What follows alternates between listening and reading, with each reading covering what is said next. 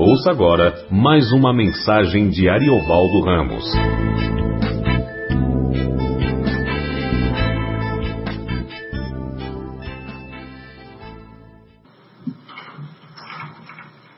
Bom, boa noite, graça e paz. Vamos para Romanos capítulo 8. Romanos capítulo 8, a partir do verso primeiro. Agora, pois, já nenhuma condenação há para os que estão em Cristo Jesus. Nossa salvação tem a ver com o lugar onde a gente está. Agora, pois, já nenhuma condenação há para os que estão em Cristo Jesus. Nossa salvação tem a ver com o lugar onde a gente está. É como se é, alguém fosse falar de qualquer um de nós para Deus, para o Pai, e dissesse: Pai, o senhor está vendo Fulano? O senhor precisa fazer alguma coisa em relação a ele, corrigi-lo, qualquer coisa que o faça, que o valha. E aí o pai vê, olha para o fulano e vê que o fulano está em Cristo Jesus. E o pai diz: Fica tranquilo, ele está no lugar certo. E a partir desse lugar, a vida dele vai ser transformada. Nossa salvação tem a ver com o lugar onde nós estamos. E nós estamos em Cristo Jesus. O Pai nos colocou em Cristo, de modo que tudo que aconteceu com Cristo aconteceu conosco. Cristo morreu e com isso satisfez o princípio da justiça. Cristo ressuscitou e assim se tornou apto para viver segundo a vontade do Pai. O que aconteceu com Cristo aconteceu com a gente como se a gente fosse um marcador de livro dentro do livro, e onde o livro está, a gente está. Se o livro está sobre a mesa, a gente está sobre a mesa. Se ele está na estante, a gente está na estante. Se ele está guardado, a gente está guardado. Nossa salvação tem a ver com o lugar onde nós estamos. Nós estamos em Cristo Jesus. E por que que a gente pode ter tamanha certeza? Porque estando em Cristo Jesus, a lei do Espírito da vida em, em Cristo Jesus nos livrou da lei do pecado e da morte. Estar em Cristo Jesus mudou o princípio ativo que atuava em nós. Quando a gente está fora de Cristo Jesus, o princípio que atua em nós é o princípio da lei do pecado e da morte. Então, significa que a gente não tem outra escolha a não ser pecar. Mas, quando a gente está em Cristo Jesus, a lei do Espírito da vida, a pessoa do próprio Espírito, nos livra da lei do pecado e da morte. Ou seja, Cristo tira a gente do inferno, o Espírito Santo tira o inferno da gente. Por isso o Pai olha para a gente em Cristo Jesus e diz: Ele está no lugar certo. A vida dele vai ser transformada porque ele está no lugar certo. E porque ele está no lugar certo, a lei certa está atuando na vida dele. A lei do Espírito Santo está atuando na vida dele. Então Jesus o tirou do inferno e o Espírito Santo está tirando o inferno dele. E por que que, que isso está acontecendo? Porque o que era impossível à lei de Moisés, porque a lei de Moisés não conseguia tirar o sujeito do lugar onde a lei do pecado e da morte funcionava, o sacrifício de Jesus conseguiu. O sacrifício que Moisés ensinou a gente a fazer impedia que a gente morresse, mas não provocava a nossa ressurreição. O que Jesus Cristo fez não só impediu a nossa morte, mas provocou a nossa ressurreição. No tempo de Moisés, quando alguém quebrava a lei de Deus, para que ele não morresse, um animal morria no lugar dele. Então o animal morria no lugar dele, o cordeiro, o pássaro, e por isso ele não morria. Mas também não ressuscitava. Não mudava a lei que estava atuando, o princípio ativo que estava atuando na vida dele. Graças a Jesus Cristo, o princípio ativo foi mudado. A lei estava enferma pela carne, ou seja, não havia força no ser humano para reagir ressurretamente. Não dava.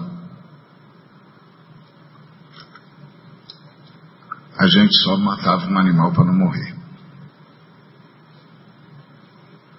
Mas Deus enviou o seu próprio filho. E mandou o seu filho em semelhança de carne pecaminosa. Ou seja, ele assumiu o corpo mortal que nós temos.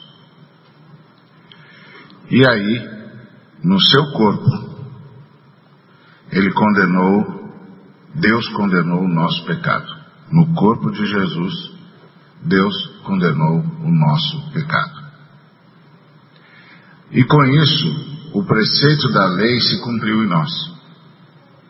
Ou seja, morremos de uma vez por todas em Cristo Jesus. E ressuscitamos de uma vez por todas em Cristo Jesus. A lei de Moisés não mexe mais com a gente. Então, nós que não andamos mais segundo a natureza o princípio do pecado e da morte, é, a lei de Moisés não mexe mais com a gente. A gente ressuscitou, a gente está em Cristo Jesus. E nós agora andamos segundo uma, um outro princípio ativo. O princípio ativo no qual a gente anda agora é a lei do Espírito Santo, que é um Espírito que nos dá vida. Então, Jesus tirou a gente do inferno e o Espírito Santo está tirando o inferno de nós. Agora, nós precisamos nos lembrar que nós temos de cooperar com o Espírito Santo. Porque os que se inclinam para a carne cogitam das coisas da carne, mas os que se inclinam para o Espírito, das coisas do Espírito. E quem se inclina para a carne morre, vai no caminho da morte. Mas quem se inclina para o espírito vai para o caminho da vida e da paz. Por isso, se inclinar para a natureza caída, para o princípio do pecado e da morte, é inimizade contra Deus. E por quê? Porque isso é não querer estar submisso à vontade de Deus e não querer que a glória de Deus se manifeste na vida da gente. Então, quem se inclina para essa natureza caída, para esse princípio da, da lei do pecado e da morte, não pode agradar a Deus. Agora, quem somos nós? Nós somos aqueles que estamos no Espírito. Nós estamos em Cristo, por isso estamos no Espírito, porque o Espírito de Deus habita em nós, por isso nós somos filhos de Deus. E se Cristo está em nós, mesmo que o nosso corpo ainda carregue a morte,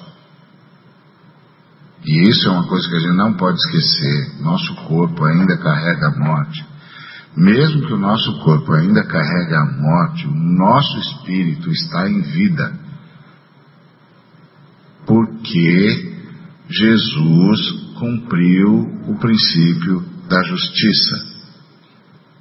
E agora habita em nós o espírito daquele que ressuscitou a Jesus dentre os mortos, o Espírito Santo. E esse Espírito que ressuscitou Jesus Cristo dentre os mortos vai nos vivificar, vai fazer com que a gente consiga viver para a glória de Deus, por meio do Espírito Santo que habita em nós. Então, nossa salvação tem a ver com o lugar onde a gente está. A gente está em Jesus Cristo. O fato da gente estar em Jesus Cristo quer dizer que o princípio ativo que atuava em nós foi substituído. Antes, o princípio ativo que atuava em nós era a lei do pecado e da morte, o que fazia com que a gente não conseguisse viver de outro jeito, senão desagradando Deus. Mas agora, tem um novo princípio ativo em nós, e o novo princípio ativo em nós é o próprio Espírito Santo, é uma pessoa, veio morar em nós. E porque o Espírito Santo veio morar em nós, ele agora é o princípio ativo dentro de nós. Em outras palavras, Jesus tirou a gente do inferno, o Espírito Santo está tirando o inferno da gente. Agora, o que, que a gente tem de saber? Que a gente tem de cooperar com o Espírito. Como é que a gente coopera com o Espírito? Ficando em Cristo Jesus. Como é que a gente fica em Cristo Jesus? Eu costumo dizer sempre, vocês já me ouviram dizer isso várias vezes, a fé cristã é subir uma escada rolante. Não é você que sobe a escada, é a escada que sobe você. Todas as vezes que eu falo isso, as pessoas me perguntam: e qual é a nossa parte? Nossa parte é ficar na escada. Se você sair da escada, não funciona. E como é que a gente faz para ficar na escada? A gente admite a nossa impotência. A gente admite a nossa dependência de Jesus. A gente se coloca nas mãos dele dizendo: Eu sei o que devo, mas sei que não posso o que devo. Mas sei que em ti eu farei o que devo. Pela tua força eu farei o que devo.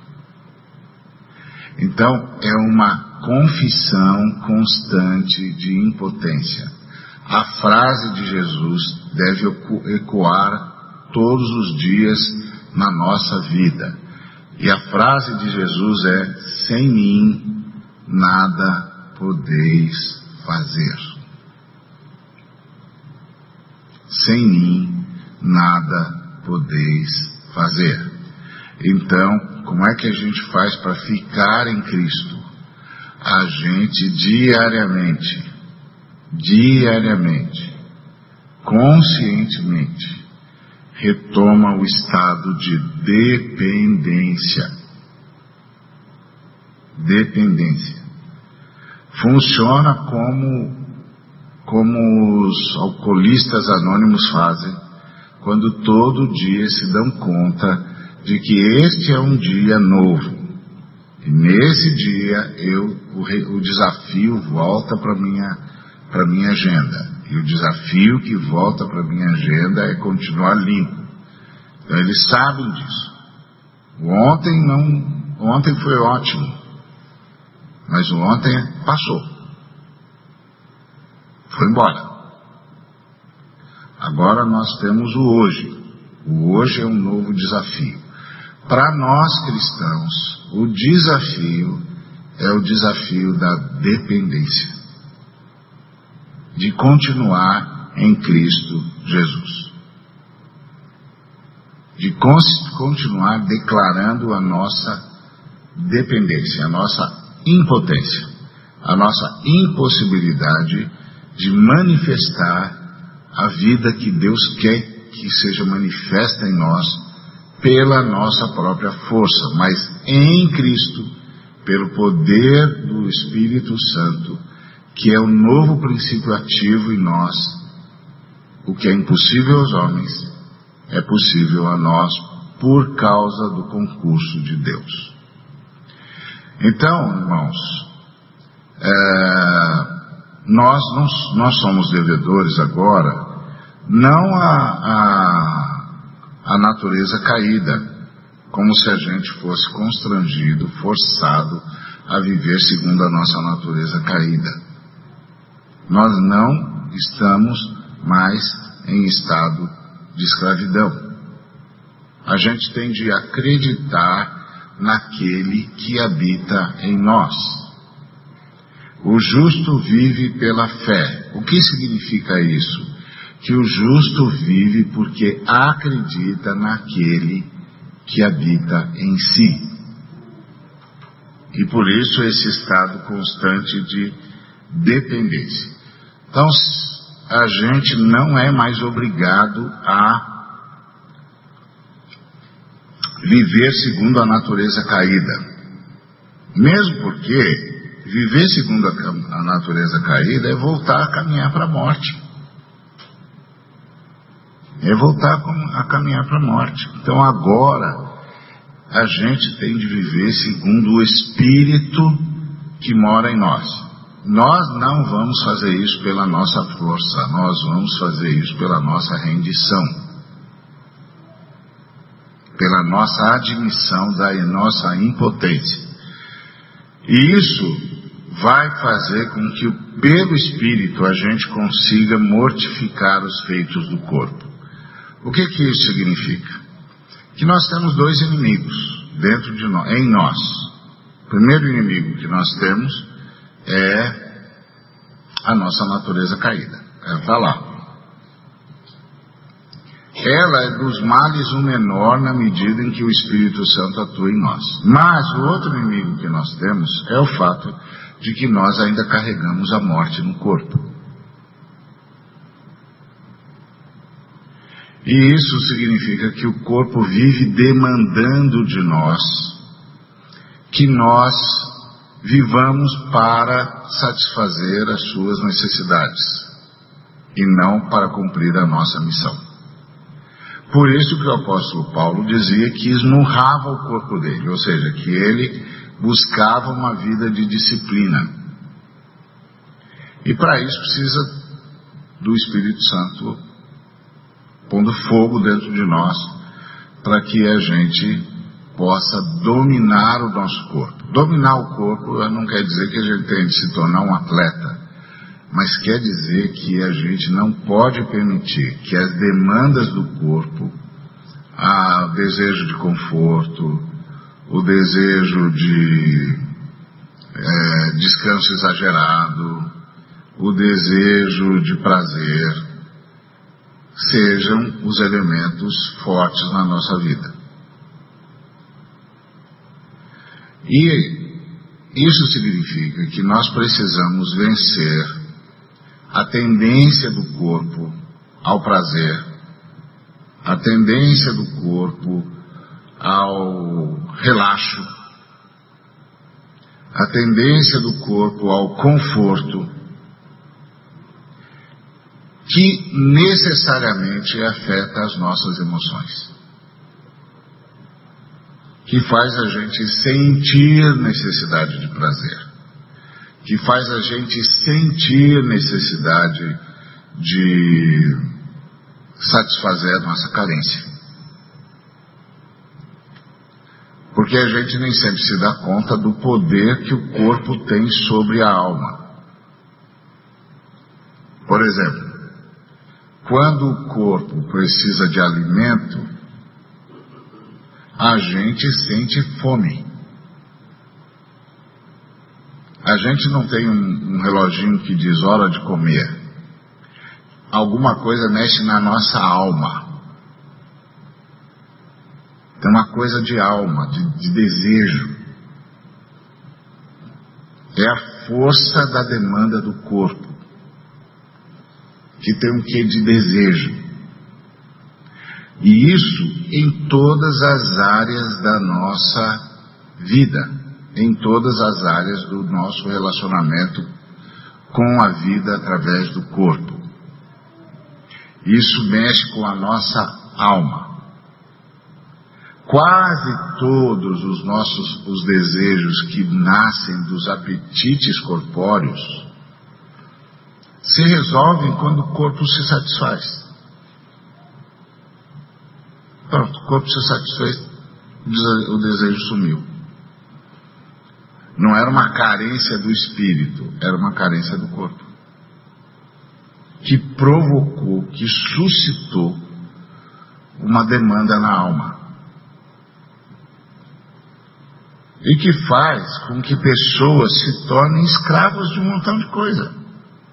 Escravas de vícios, como nós, como nós sabemos, um bocado de de meninos viciados para cima e para baixo, vícios na questão química, mas vícios na questão moral. E na verdade são demandas corpóreas. É isso que a Bíblia explica para a gente. A gente nem sempre se dá conta. A gente é, é, pensa que tem um elemento chamado espírito, um elemento chamado alma tem um elemento chamado corpo. E a Bíblia está dizendo aqui que o corpo e a alma se confundem. Que as demandas do corpo fazem a gente sentir carências e necessidades que lá no fundo não são caminhos para a vida. São caminhos para a morte satisfazendo as demandas do corpo. Mas qual é o problema de satisfazer as demandas do corpo se nós temos corpo? E é isso que o Paulo está dizendo. Gente, o corpo está enfermo pela morte. O corpo, o espírito ressuscitou. O corpo ainda não. Então, pelo espírito, nós temos de dominar o nosso corpo, dominar a nossa alma, que está ligada ao corpo, e sermos guiados pelo Espírito de Deus. Então ele diz assim: se pelo Espírito mortificardes os feitos do corpo, versículo 13, certamente vivereis. Isso aqui é uma noção interessantíssima. Porque a gente sempre trabalhou o espírito como aquele que está ligado a Deus, a alma como um montão de emoção e ebulição, e o corpo como lugar da nossa morada. Mas o que o Paulo está dizendo é que viver segundo a natureza terrena é viver segundo os desejos do corpo, que carrega a morte. Então ele disse: se pelo Espírito Santo vocês mortificarem os feitos do corpo, vocês certamente viverão. Por isso que os pais da igreja tinham disciplinas espirituais.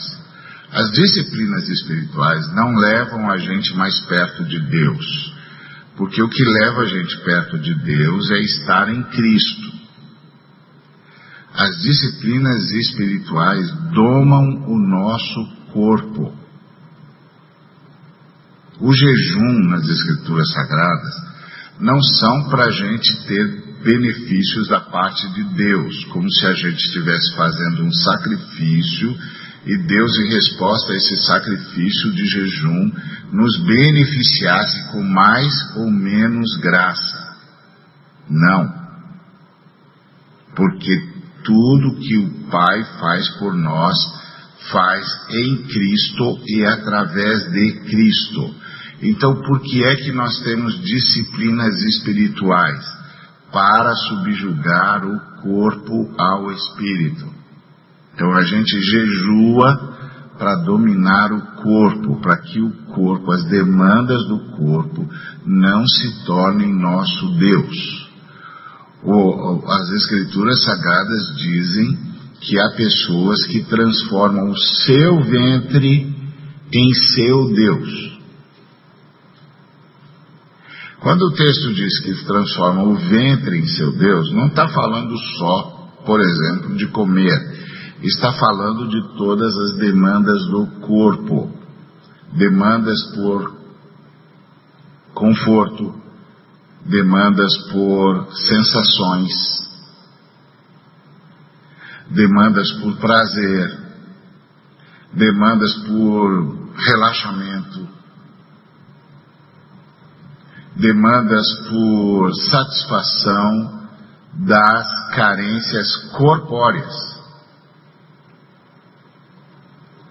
Então, o que o apóstolo está dizendo é: vocês, pelo Espírito, precisam mortificar os feitos do corpo, e vocês certamente viverão. Então, a gente tem de saber que nós temos um problema a tratar, que é o fato de que o nosso espírito ressuscitou, mas o nosso corpo ainda não.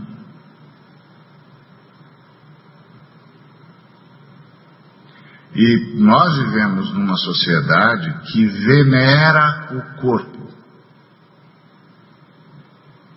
Não só venera a forma física, que é legal, porque em princípio é uma busca por saúde, mas venera os apetites do corpo.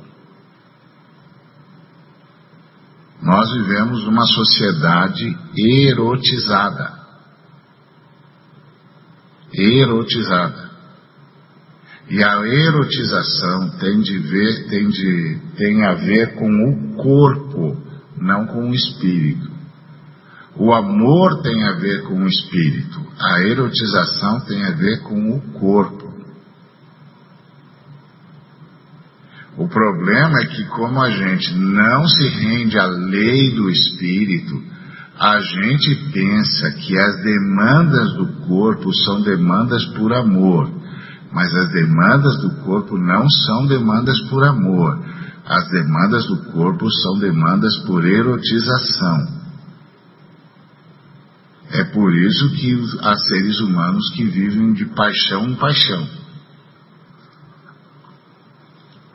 Eles não estão satisfazendo uma demanda espiritual, eles estão satisfazendo uma demanda corpórea, uma necessidade erótica de experienciar algo novo todo dia. Que é o princípio que leva à prisão ao vício, no vício. A busca pela mesma sensação todo dia. Então, isso que o Paulo está dizendo. Ele diz, gente, nós estamos em Cristo. Agora a gente não é mais escravo do pecado. Aquela natureza caída, aquela natureza terrena, diabólica foi vencida pelo Cristo. Mas a morte ainda está no nosso corpo. Por isso nós ficamos doentes. E por isso nós temos de trabalhar a questão do corpo o tempo todo.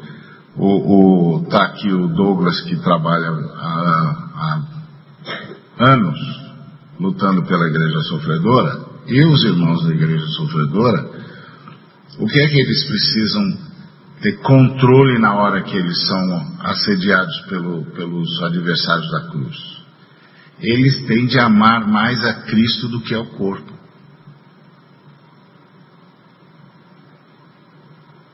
Eles têm de amar mais a Cristo do que ao conforto. Eles têm de amar mais a Cristo do que o alimento. Eles têm de amar mais a Cristo do que a proteção.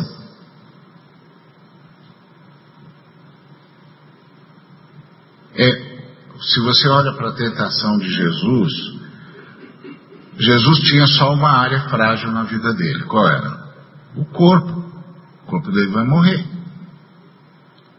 Então, quando o diabo vai tentá-lo, o tenta diante dos apelos do corpo. Você está com fome? 40 dias aí me esperando para chegar para conversar comigo, Porque a gente pensa que Jesus foi se retirar num jejum. Jesus foi ser tentado. Só que o Espírito Santo levou para o deserto no primeiro dia o diabo não veio. E passa uma semana e ele não veio. E passa a segunda semana e o diabo não veio. E Jesus está lá, não tem comida, é o deserto. Os anjos só o servem de água. E passa a terceira semana e o diabo não veio. A quarta semana o diabo não veio.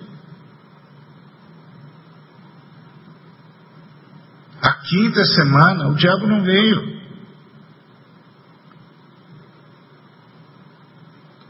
Aí mais três dias o diabo chega. E aí, está com fome? Claro que está. Ele está num corpo mortal. O corpo está gritando por alimento.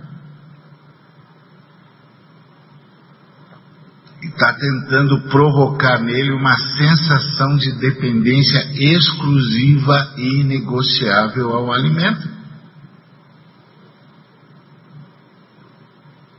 E aí o diabo diz para ele, então, está com fome? Transforma pedra em pão. O que, que Jesus tem de fazer? Vencer Satanás? Vencer o seu corpo.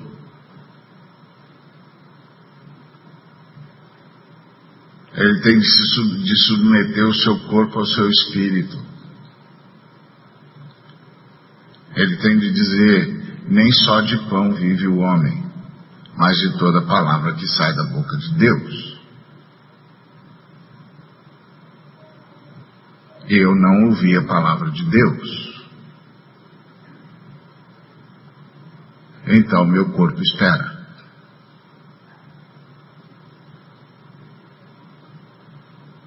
Aí o diabo diz: Ah, então você é daqueles que só faz o que a palavra de Deus diz, é? Pois está escrito na palavra do seu Deus que os anjos receberam ordem a seu respeito e que você não vai tropeçar em nenhuma pedra, os anjos não vão deixar. Vamos ver se isso é verdade? E ele já está no pináculo do templo. Vamos ver se a palavra do seu Deus é verdade?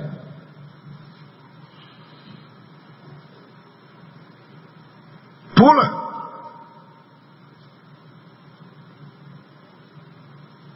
Os anjos vão proteger o seu corpo.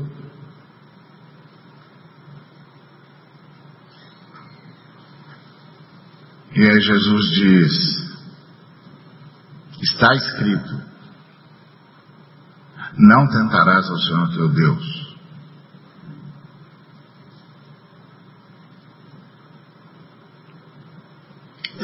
Não tentarás o Senhor teu Deus. A proteção do meu corpo não é maior, não se impõe sobre a minha devoção ao meu Deus.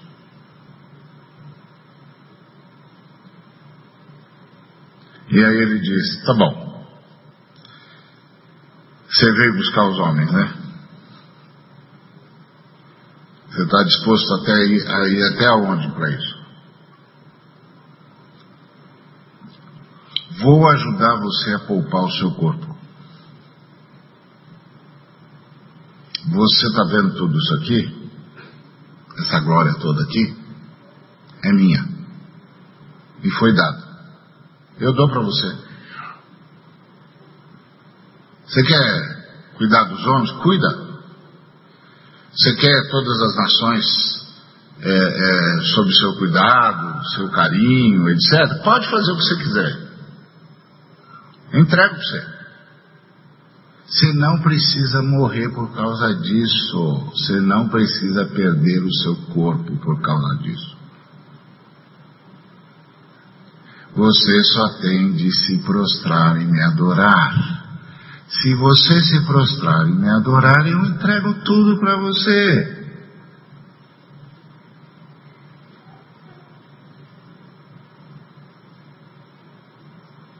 E aí Jesus diz: arreda Satanás. Porque está escrito: só o Senhor nosso Deus, teu Deus, prestarás culto. Então, voltando lá aos nossos irmãos que estão sofrendo por amor a Cristo, o que, que significa que eles estão sofrendo por amor a Cristo? Eles vão sendo privados das demandas do corpo. Comida, conforto, aprendizado, proteção. E eles têm de escolher quem está no controle da vida: o corpo ou o espírito. Nós temos de escolher de fazer isso todo dia.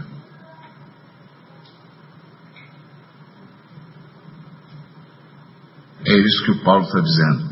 Se pelo Espírito vocês mortificarem os feitos do corpo, certamente vocês viverão.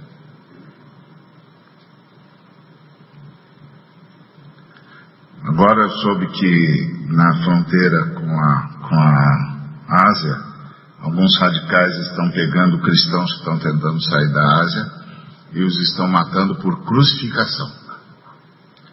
Eles estão dizendo: se você, você segue o Cristo, então morra como Ele.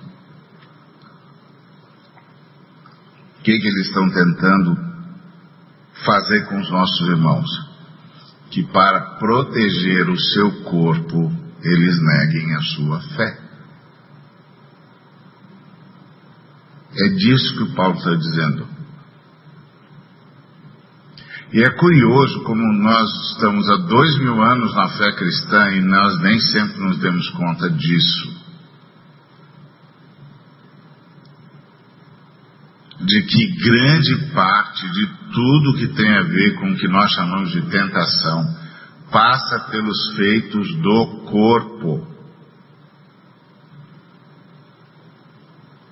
Por isso, essa hedonização essa busca pelo prazer é uma, exal, uma exaltação das necessidades do corpo.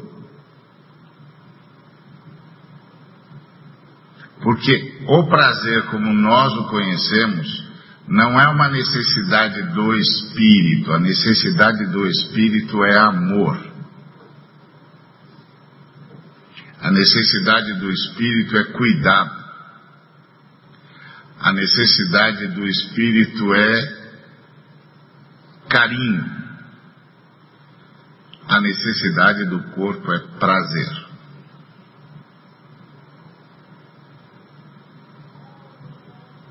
Só que a gente confunde as duas coisas. E aí a gente não mortifica os feitos do corpo. Veja, não é para mortificar o corpo, não é, não é autoflagelação, não. Tinha irmãos no passado que, que optaram pela autoflagelação. Era. Não, não é, não é mortificar o corpo. É mortificar os feitos do corpo que é o que Jesus Cristo fez na sua luta contra o diabo. Ele mortificou os feitos do corpo. Não é autoflagelação, não é como os caras da Opus Dei que andam com aquele negócio, como eu não sei o nome, de aço que vai apertando o corpo e flagelando a perna. Não é disso que a Bíblia está falando, não. A Bíblia não está falando para mortificar o corpo, está falando para mortificar os feitos, as demandas do corpo. E por que que tem de, de, de mortificar as demandas do corpo? Porque nós, que somos guiados pelo Espírito de Deus, somos filhos de Deus. E temos de andar como tal. Porque nós não recebemos espírito de escravidão. Ser escravo de mais, de novo do que? Das demandas do corpo. Por isso que até quando nós estamos em estado de enfermidade, o Senhor demanda de nós gratidão. Em tudo dai graças. Para quê? Para que as demandas do corpo não nos façam escravos e não roubem a nossa identidade. Por exemplo, Jesus amava o povo de paixão. Mas um dia ele começou a pedir para os discípulos afastarem-no do seu povo. O que que leva alguém que está pronto a morrer pelo povo pedir para ficar longe do povo? Jesus elitizou, né? E tem uns irmãos que elitizaram, eles ficam longe do povo, tem guarda-costas e tal. Então ele, a gente sabe, eles são da elite. Jesus elitizou? Não. As pessoas descobriram que bastava tocar na roupa de Jesus que eles eram curados. Então eles não paravam mais para ouvir Jesus. Imagina a cena. Jesus desce do barco e as pessoas começam a correr e se atirar nele. Por quê? Porque elas estão doentes. Mas é mesmo porque elas estão doentes? Não, porque a doença roubou a identidade deles. Eles passaram a se ver como o doente. Então não era mais o José, não era mais o Abraão, era o doente. Não era mais o Bartolomeu, era o doente. Não era mais o Tadeu, era o doente. Então, quando Jesus descia do barco, o doente saía correndo em direção a ele. Não importa o que ele tenha a dizer, o meu corpo precisa da saúde que está na roupa dele.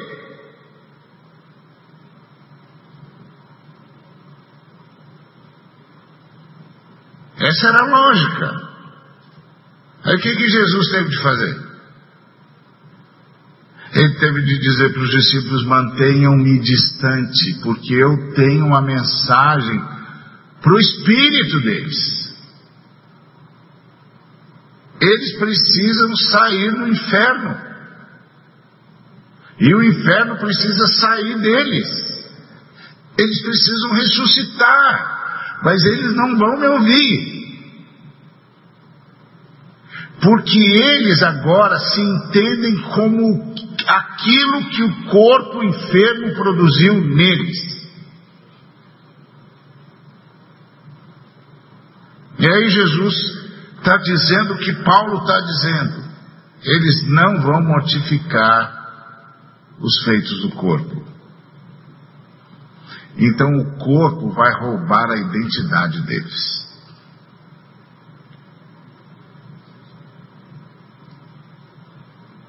E eles não vão sair do inferno, e o inferno não vai sair deles.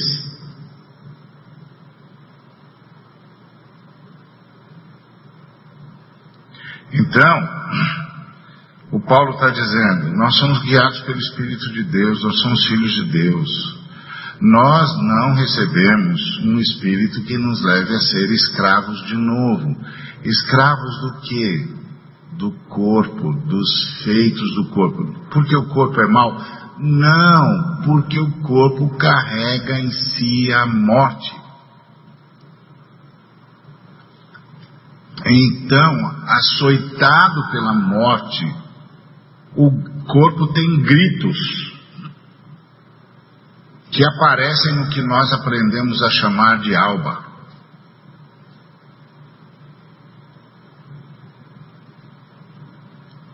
Esse é o ponto. Então, o, o, o Paulo disse, gente, não é para a gente viver é, de novo com medo. De novo sob escravidão, sob vício, sob o desespero de quem é escravo. Porque vocês receberam o espírito de adoção vocês agora são filhos de Deus, vocês podem clamar por Deus. É isso que ele está dizendo. Clamem por Deus. O Espírito Santo testifica com o seu espírito, com o nosso espírito, que somos filhos de Deus. Então, se somos filhos de Deus, clamemos pelo Pai. Clamemos pelo Pai para mortificarmos os feitos do corpo para mantermos o corpo a serviço do espírito.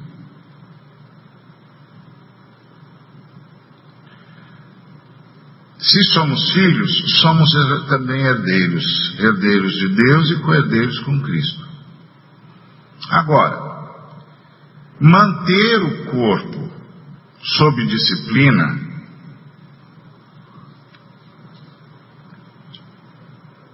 é aceitar o fato de que estamos em estado de sofrimento. Não vamos ter tudo que a gente gostaria, gostaria de ter. Não vamos sentir tudo que a gente gostaria de sentir. Não vamos experimentar tudo que a gente gostaria de experimentar. Porque nós estamos num ambiente de sofrimento. Por que, que nós estamos num ambiente de sofrimento? Porque nós caímos. Maldita é a terra por sua causa. Foi o que o Pai disse para nós. Quando nós rompemos com Deus. Então agora, vocês estão num ambiente de restrição. Restrição. Ponham isso na cabeça de vocês. Vocês estão num ambiente de restrição. Vocês estão num ambiente onde há morte. Então, esse é um ambiente, é um estado de sofrimento. Vocês não terão tudo que gostariam de ter, não sentirão tudo que gostariam de sentir, não desfrutarão de tudo que gostariam de desfrutar. Não é possível. Esse aqui é um ambiente marcado pela morte. Vocês já alcançaram a ressurreição do espírito, mas ainda não alcançaram a ressurreição do corpo. Então vocês vão ter de dizer não ao corpo. E isso é um ambiente de restrição.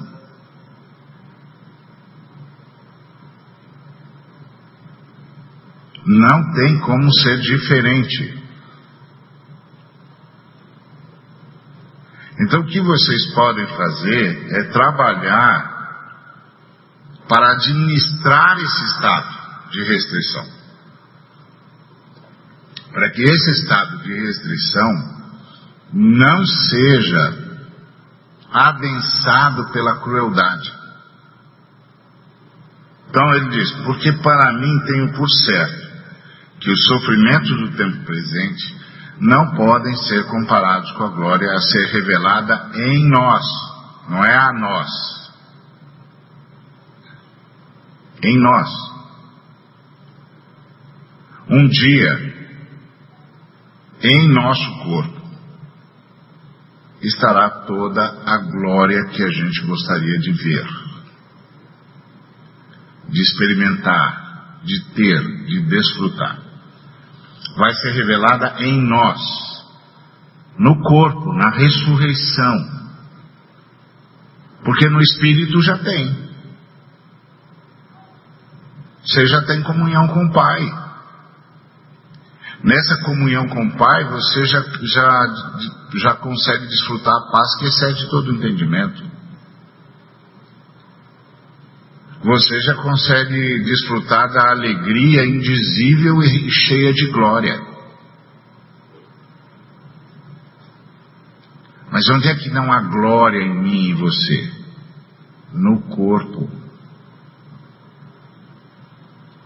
O corpo está marcado pela morte. E todo o universo está marcado pela morte, em estado de restrição.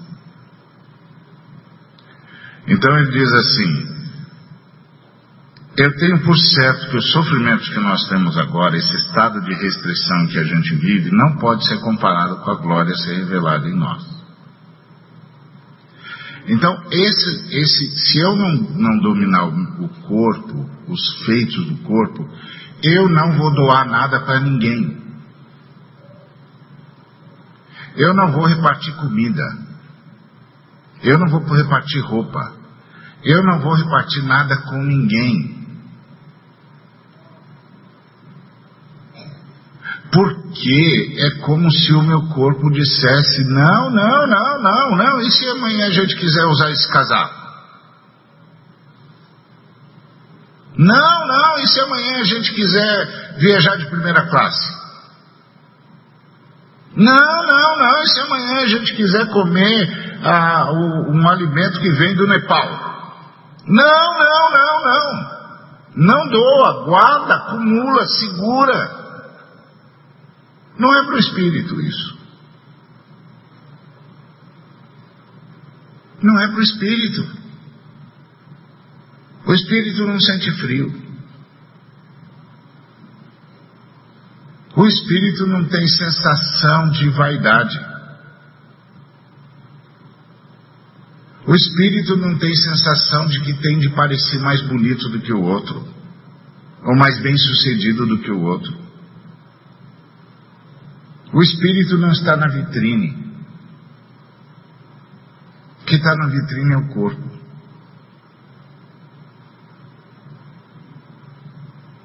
Se eu não modificar os feitos do corpo, eu vou ser um acumulador.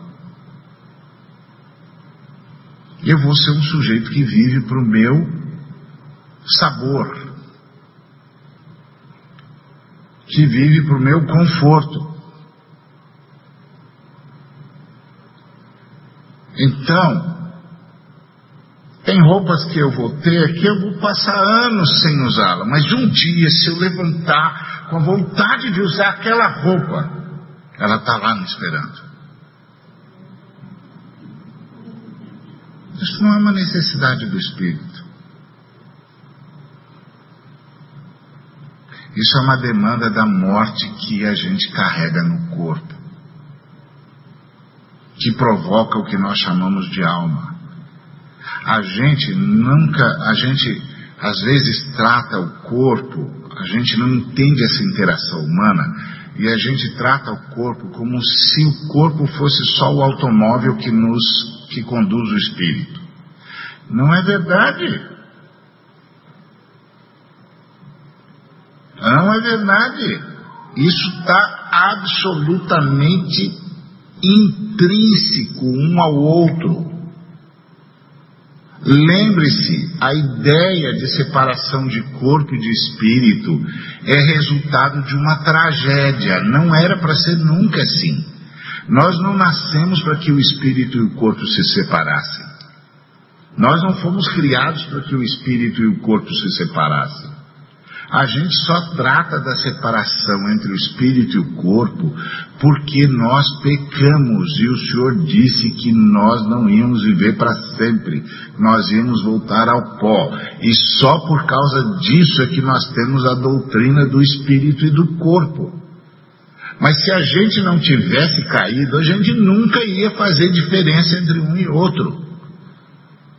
Porque é o que eu sou.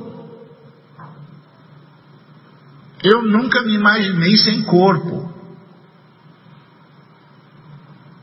E nunca imaginei nenhum ser humano sem corpo. Não passa pela nossa imaginação. Porque ser corpo e espírito é o que eu sou.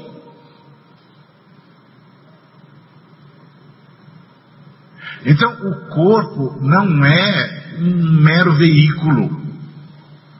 Os espíritas acham que o corpo é um mero veículo, mas o corpo não é um mero veículo. Por isso os espíritos acham, os espíritas acham que um ser humano pode ter tantos corpos quanto precise para justificar seu pecado. Nunca! Nunca! A relação entre o espírito e o corpo é de um nível de intricamento que a gente desconhece. De modo que as demandas do corpo podem subjugar o espírito.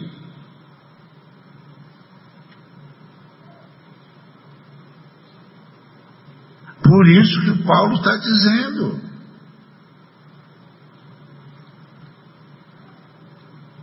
Nós carregamos a morte no corpo, então nós estamos em estado de sofrimento, em estado de restrição. E ele diz: e não somos só nós. A ardente expectativa da criação aguarda a revelação dos filhos de Deus, pois a criação está sujeita à vaidade não voluntariamente, mas por causa daquele que a sujeitou. Nós, quando pecamos, o Senhor disse: Maldita é a terra por sua causa.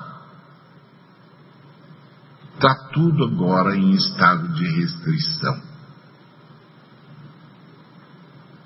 E aí a criação aguarda a ressurreição do nosso corpo, porque a ressurreição do nosso corpo é também a ressurreição do planeta, a chegada do novo céu e nova terra, onde habita a justiça. E é claro que a criação espera que a ressurreição que nós já experimentamos toque a criação. Então, assim, a árvore que cai por causa da ganância humana não grita onde está Deus. Ela grita onde estão os filhos de Deus. Por que, que os que já experimentam a ressurreição no Espírito não fazem nada por nós?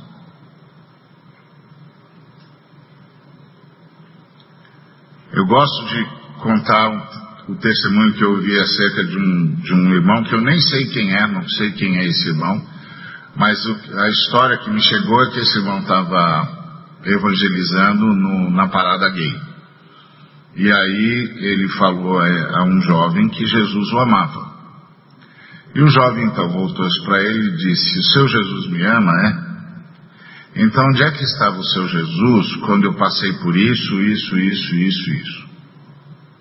e descreveu a série de violências às quais ele foi submetido. Aí o jovem cristão virou para aquele moço e disse uma palavra que é de extrema sabedoria, que veio de Deus para ele. E a palavra que ele deu foi: O meu Cristo estava lá, eu é que não estava. E ele queria que eu estivesse lá impedindo que você sofresse tais violências. Me perdoa. Eu aqui não estava. O que que ele entendeu? O que que aquele menino recebeu de iluminação de Deus naquele momento? Que nós que já participamos da ressurreição no Espírito, precisávamos agir a partir da força da ressurreição na história. Para impedir o sofrimento desnecessário, uma vez que tudo está sob restrição. Então vamos impedir a restrição desnecessária. Há um sem número de restrições e sofrimentos que são desnecessários, que a solidariedade resolve, que a fraternidade resolve, que o amor ao próximo resolve. Agora, o que é que impede nós, que já experimentamos a ressurreição no Espírito, de sermos mais efetivos nesse estado de restrição? O fato de que nós ainda não estamos mortificando os feitos do corpo. Então estamos demandando muito esforço nisso aí. muito esforço. Não quer dizer que Deus não, não, não queira, não permite que a gente tenha uma vida em que a gente sinta prazer em comer. Não é isso. É que a gente não pode viver só para isso. A gente tem de administrar isso. Prazer em sentir serotonina correndo no corpo, dando alegria. Não, não é isso. Mas que a gente não pode viver só para isso. A gente tem de dizer ao corpo quais são os limites, porque nós estamos em missão. Nós estamos em missão. Nós somos guiados pelo Espírito de Deus. Nós somos filhos de Deus. Nós estamos em missão. Por isso, até na questão da enfermidade, nós subjugamos os feitos do corpo. Então, a, o Paulo diz que na esperança de que a própria criação seja redimida do cativeiro da corrupção para a liberdade da glória dos filhos de Deus. Não é da glória de Deus, é da nossa glória. O que o restante da criação está dizendo é: nós queremos ter a mesma glória que vocês têm.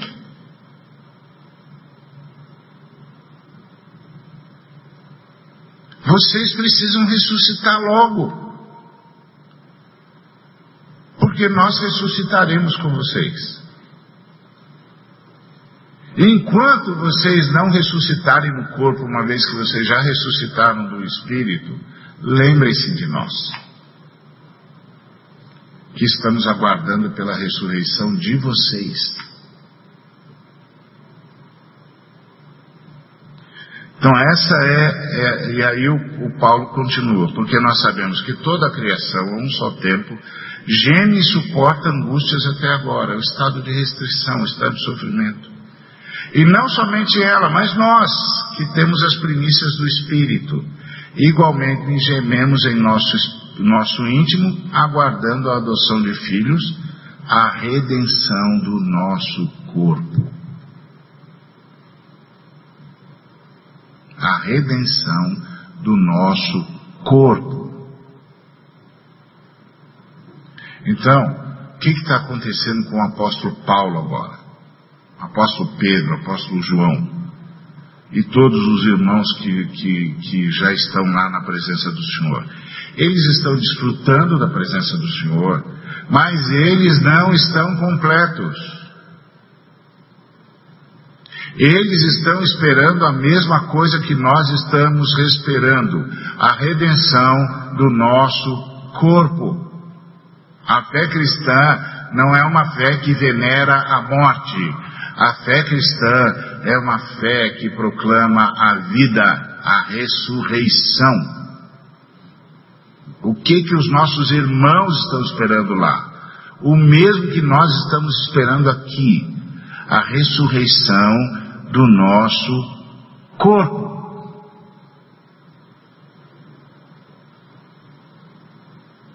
Mesma coisa. E todo o universo está esperando a ressurreição do nosso corpo. Está esperando a liberdade da glória dos filhos de Deus. Que liberdade é essa? Quando as demandas do meu corpo forem as mesmas demandas do meu espírito. Quando o meu corpo não carregar mais a morte.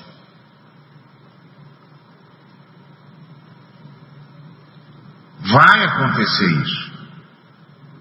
É a ressurreição. Por isso que a fé cristã é fé da ressurreição. E aí o Paulo diz: Nós que temos a primícia gememos em nosso íntimo aguardando isso. Então a gente sabe o que, que a criação está tá sentindo. A gente sabe o que o leão está sentindo, o que a árvore está sentindo, o que o peixe está sentindo. A restrição do corpo, a presença da morte. E a gente sabe pelo que eles estão clamando, pela ressurreição. E a ressurreição deles só vai acontecer quando acontecer a nossa ressurreição.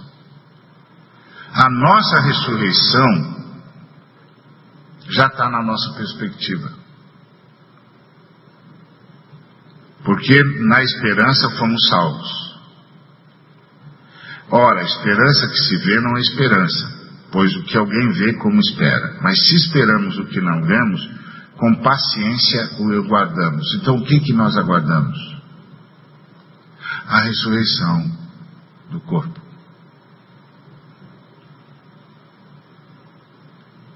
Para que nós não tenhamos mais de conviver com a morte. Então imagina que agora eu e você somos pessoas com o espírito redivivo, unido ao Espírito Santo, tendo de conviver com um corpo que carrega a morte. Imagina o que Jesus de Nazaré sentia. Ele cujo espírito nunca tinha experimentado a morte. O nosso, pelo menos, o nosso experimentou. Fomos ressuscitados no espírito. Mas ele nunca experimentou a morte e tinha de conviver com a morte no seu corpo. Fico imaginando lá na tentação de Jesus que de repente Jesus foi invadido por sentimentos que nunca pensou que pudesse ter. Porque está 40 dias sem comer.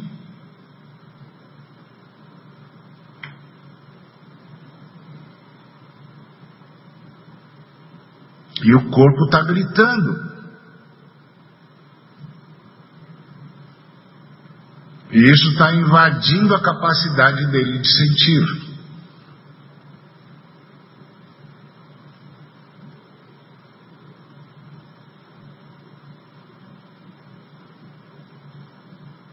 Então,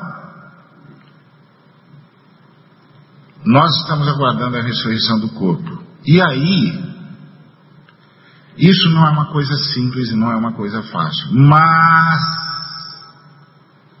o Espírito semelhantemente nos assiste em nossa fraqueza. Qual é a nossa fraqueza?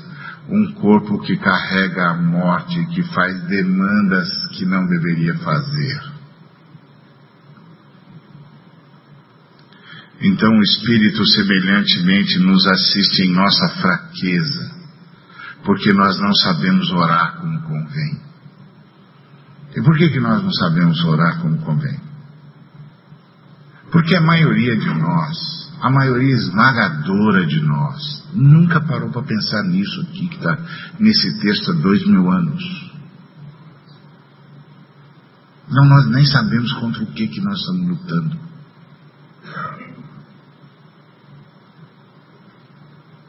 Então a gente é assaltado por sentimentos e não sabe de onde vem isso.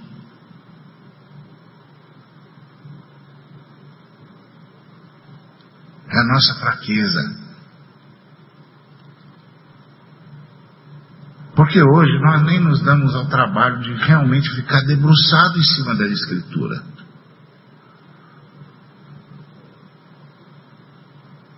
A maioria esmagadora de nós nem parou para considerar isso. E tem muito mais coisa para ser considerada. Então nós estamos marcados pela fraqueza, mas o Espírito nos assiste em nossa fraqueza. Nós não sabemos como orar, orar como convém, mas o mesmo Espírito intercede por nós, sobremaneira, com gemidos inexprimíveis. Nós não estamos sozinhos. Por que, que o Espírito intercede por nós com gemidos inexprimíveis? Porque tratar com a morte em si não é uma coisa simples, nem fácil, nem automática. É o grito do Paulo. O bem que eu quero fazer eu não faço, mas o mal que eu não quero está sempre diante de mim. Que fraqueza é essa?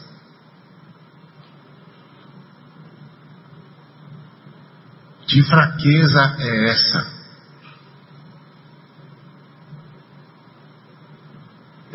E aí o texto diz: o Espírito intercede por nós.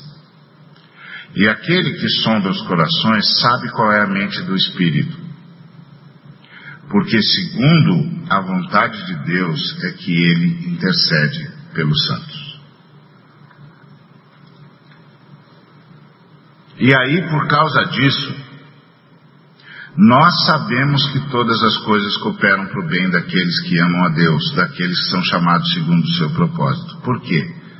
Porque o Pai atende à intercessão do Espírito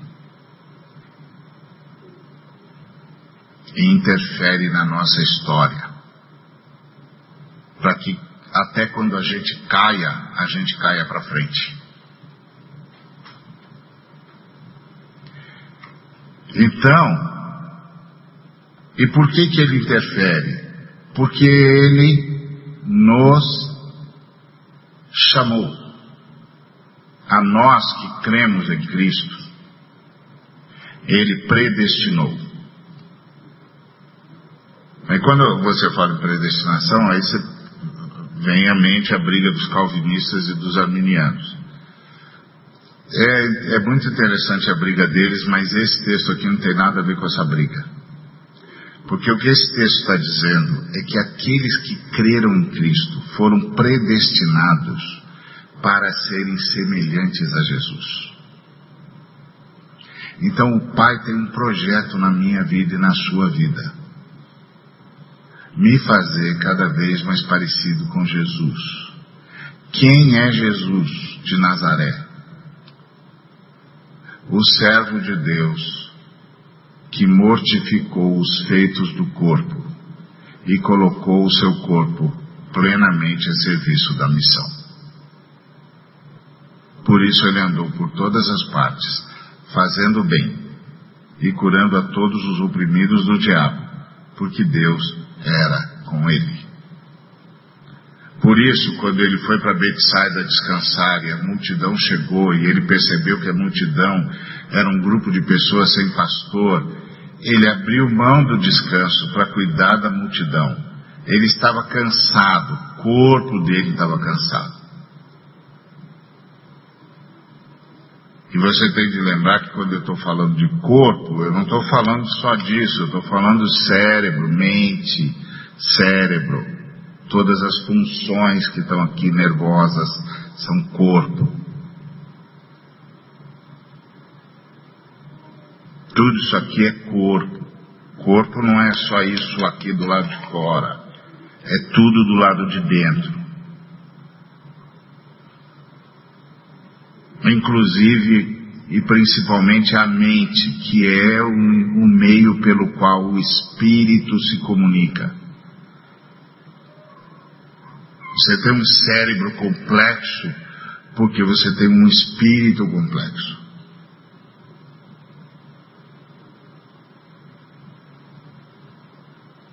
É por esse corpo que o seu espírito se manifesta.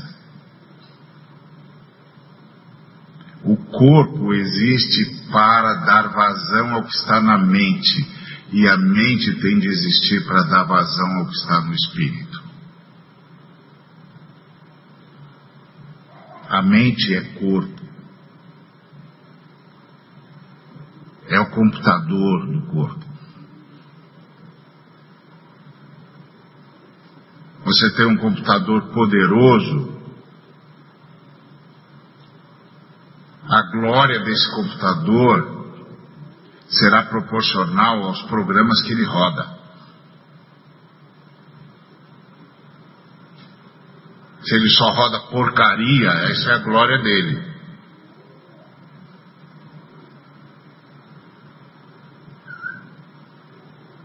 O Espírito ilumina a mente,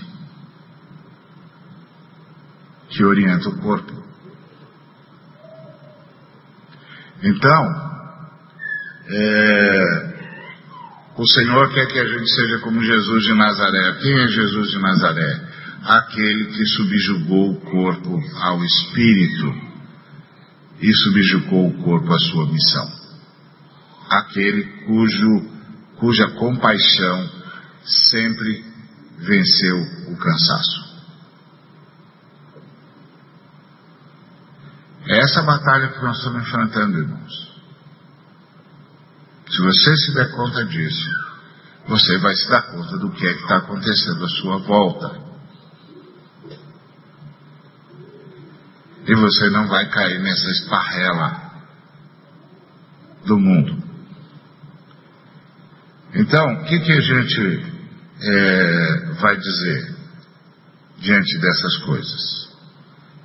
Diante desse estado de restrição, dessa, dessa exposição à morte, dessa fragilidade à enfermidade. O que, que nós vamos dizer? Se Deus é por nós, quem será contra nós? Aquele que não poupou seu próprio filho, antes por nós o entregou, porventura não nos dará graciosamente com ele todas as coisas? Então a demanda, toda a demanda legítima, será satisfeita por Deus. O que vicia muitas vezes as nossas orações é que as nossas orações levam ao Santo dos Santos demandas ilegítimas. Mas toda demanda legítima será satisfeita por aquele que não poupou o seu próprio filho. E ninguém vai nos acusar. Nós somos os eleitos de Deus. Deus nos justificou, nós estamos em Cristo. Ninguém vai nos condenar. Foi Cristo Jesus quem morreu antes que ele ressuscitou e agora ele governa em nome do Pai e também intercede por nós. O Espírito Santo intercede por nós. Jesus intercede por nós. E o Pai interfere na história. Porque a Trindade sabe o que está acontecendo conosco.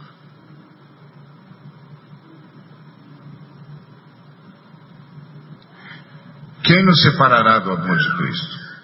E aqui é uma declaração de fé. Vamos ser atribulados? Vamos. Vamos ser angustiados? Vamos. Vamos ser perseguidos? Vamos. Vamos passar fome? Vamos. Vamos passar nudez, perigo, espada? Vamos. Mas isso significa que Deus não nos ama? Não. Significa que nós estamos em missão num mundo que privilegia o corpo e que acha que pode nos deter ameaçando o nosso corpo. Mas por que que isso não nos, nos vai afetar? Porque por amor dele, nós somos entregues à morte o dia todo. Nós somos considerados como ovelhas para o matador. Mas em todas essas coisas, essas demandas do corpo, e esse uso da fragilidade do corpo por parte dos inimigos da cruz, em todas essas coisas, porém, nós somos mais que vencedores por meio daquele que nos amou, o Pai Celeste. Porque eu estou bem certo que nem a morte, nem a vida, nem os anjos, nem os principados, nem as coisas do presente, nem as do porvir, nem os poderes, nem a altura, nem a profundidade, nem qualquer outra criatura poderá nos separar do amor com que Deus nos ama e que está em Cristo Jesus, nosso Senhor. É isso que vai nos dar vitória sobre as demandas do corpo e vai fazer com que a gente ponha o nosso corpo a serviço da missão do nosso espírito. Isso é a fé cristã.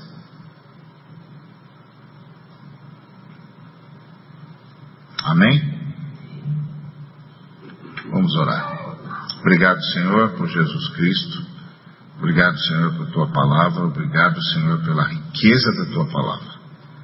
Recebe nossa gratidão, continua nos socorrendo, dá-nos compreensão para que possamos reagir segundo a tua vontade.